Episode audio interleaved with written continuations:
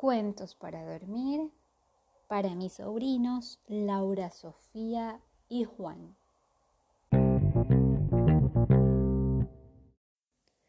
Hoy continuamos con la lectura del libro Mago por casualidad de la autora Laura Gallego.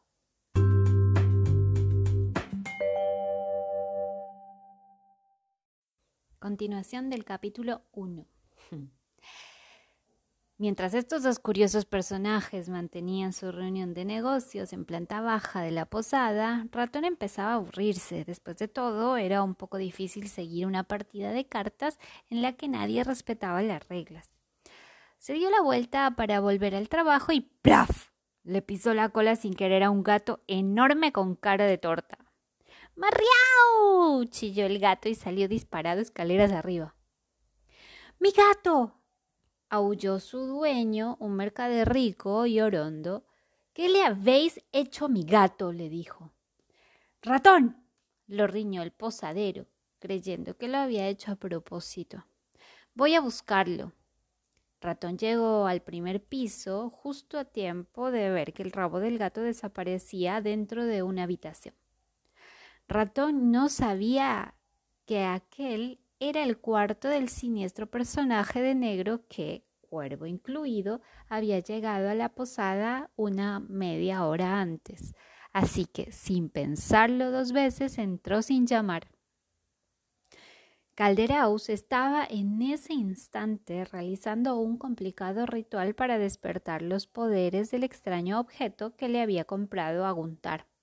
Y desde luego no era el mejor momento para interrumpirlo tenía que invocar a mil demonios y alguno que otro espectro y eso lo hacía pronunciando unas galimatías de palabras mágicas y sosteniendo en alto el maldito pedrusco que brillaba con una luz siniestra. Maldito pedrusco, gritó Calderaus finalmente. ¡Sé mío! Maldito pedrusco, dijo Ratón. ¿Qué es eso? Al ver al muchacho, Calderaus perdió la concentración y de pronto la luz se hizo más brillante y el maldito pedrusco empezó a vibrar y a hacer un ruido muy sospechoso.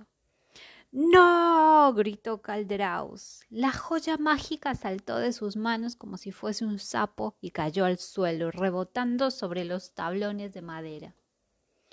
Ratón sintió como si miles de gozanillos lo mordieran por dentro todos a la vez. Después, el maldito pedrusco se calmó y todo volvió a la normalidad. Ratón miró a su alrededor, pero no vio a ningún rastro del mago.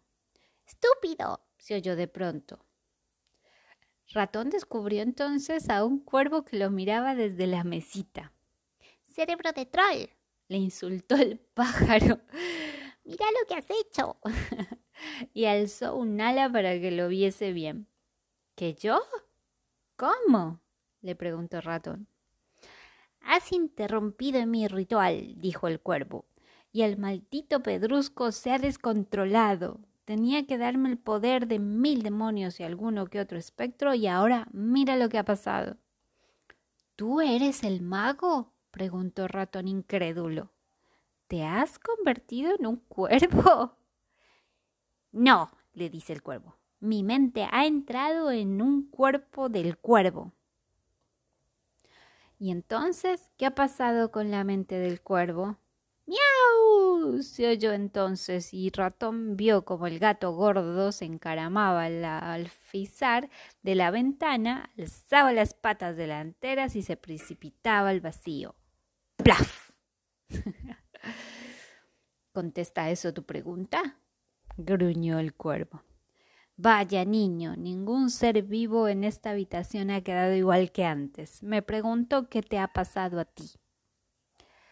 Ratón se asustó, se miró las manos, se palpó la cara, pero no notó nada raro. Gruñendo por lo bajo, Calderaus, encerrado ahora dentro del cuerpo del cuervo, lo cual para hacer honor a la verdad tampoco cambiaba mucho su aspecto general. Sacudió el objeto mágico con una pata y se volvió hacia Ratón con los ojos brillantes. El maldito pedrusco ya no funciona. ¿Y sabes por qué? ¿Por qué hay que darle cuerda? preguntó Ratón. No, me cato. Porque además de meter mi mente en el cuerpo del cuervo, también me ha arrebatado mis poderes. Fíjate bien, mis poderes. Y, y, y. ¿Y qué? Dijo Ratón. Y se los ha dado a otro, gemió Calderaus finalmente. Ratón miró a su alrededor, pero no vio nadie más. Luego se dio cuenta de que el cuervo lo miraba a él. ¿Te refieres a mí? Sí, a ti, lloriqueó Calderaus, a ti. A ti, niño mequetrefe, que tienes los poderes del mejor mago del mundo y ni siquiera sabes usarlo. ¡Qué desperdicio! Ratón se sintió un poco ofendido. No le, no le hacía gracia que un cuervo lo llamase mequetrefe. ¿Cómo que no sé usarlo? se defendió. Ahora verás. Y levantó las manos haciendo grandes aspavientos mientras decía Poderes de mago. Haced chamusquina a este cuervo malvado.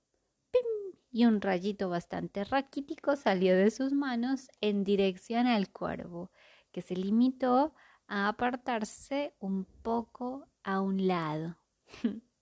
asombroso, dijo el asombroso, dijo con sarcasmo el cuervo. Estoy. ¡Uh! Mira cómo estoy temblando de miedo.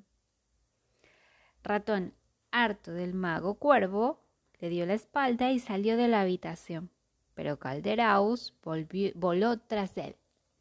Esto no va a quedar así le graznó en la oreja mientras bajaban las escaleras.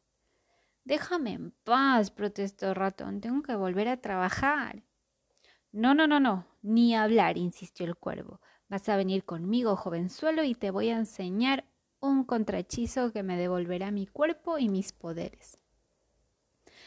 ¿Y cómo vamos a hacer eso? preguntó Ratón intrigado. Pues con la ayuda del maldito Predrusco por supuesto. Cayó un momento y gritó El maldito pedrusco. Chilló y se alejó volando como un alma que lleva al diablo. Ratón lo siguió hasta la habitación y enseguida vieron los dos que el objeto mágico se había esfumado. ¡Ah! gritó Calderaus. ¡Ladrones!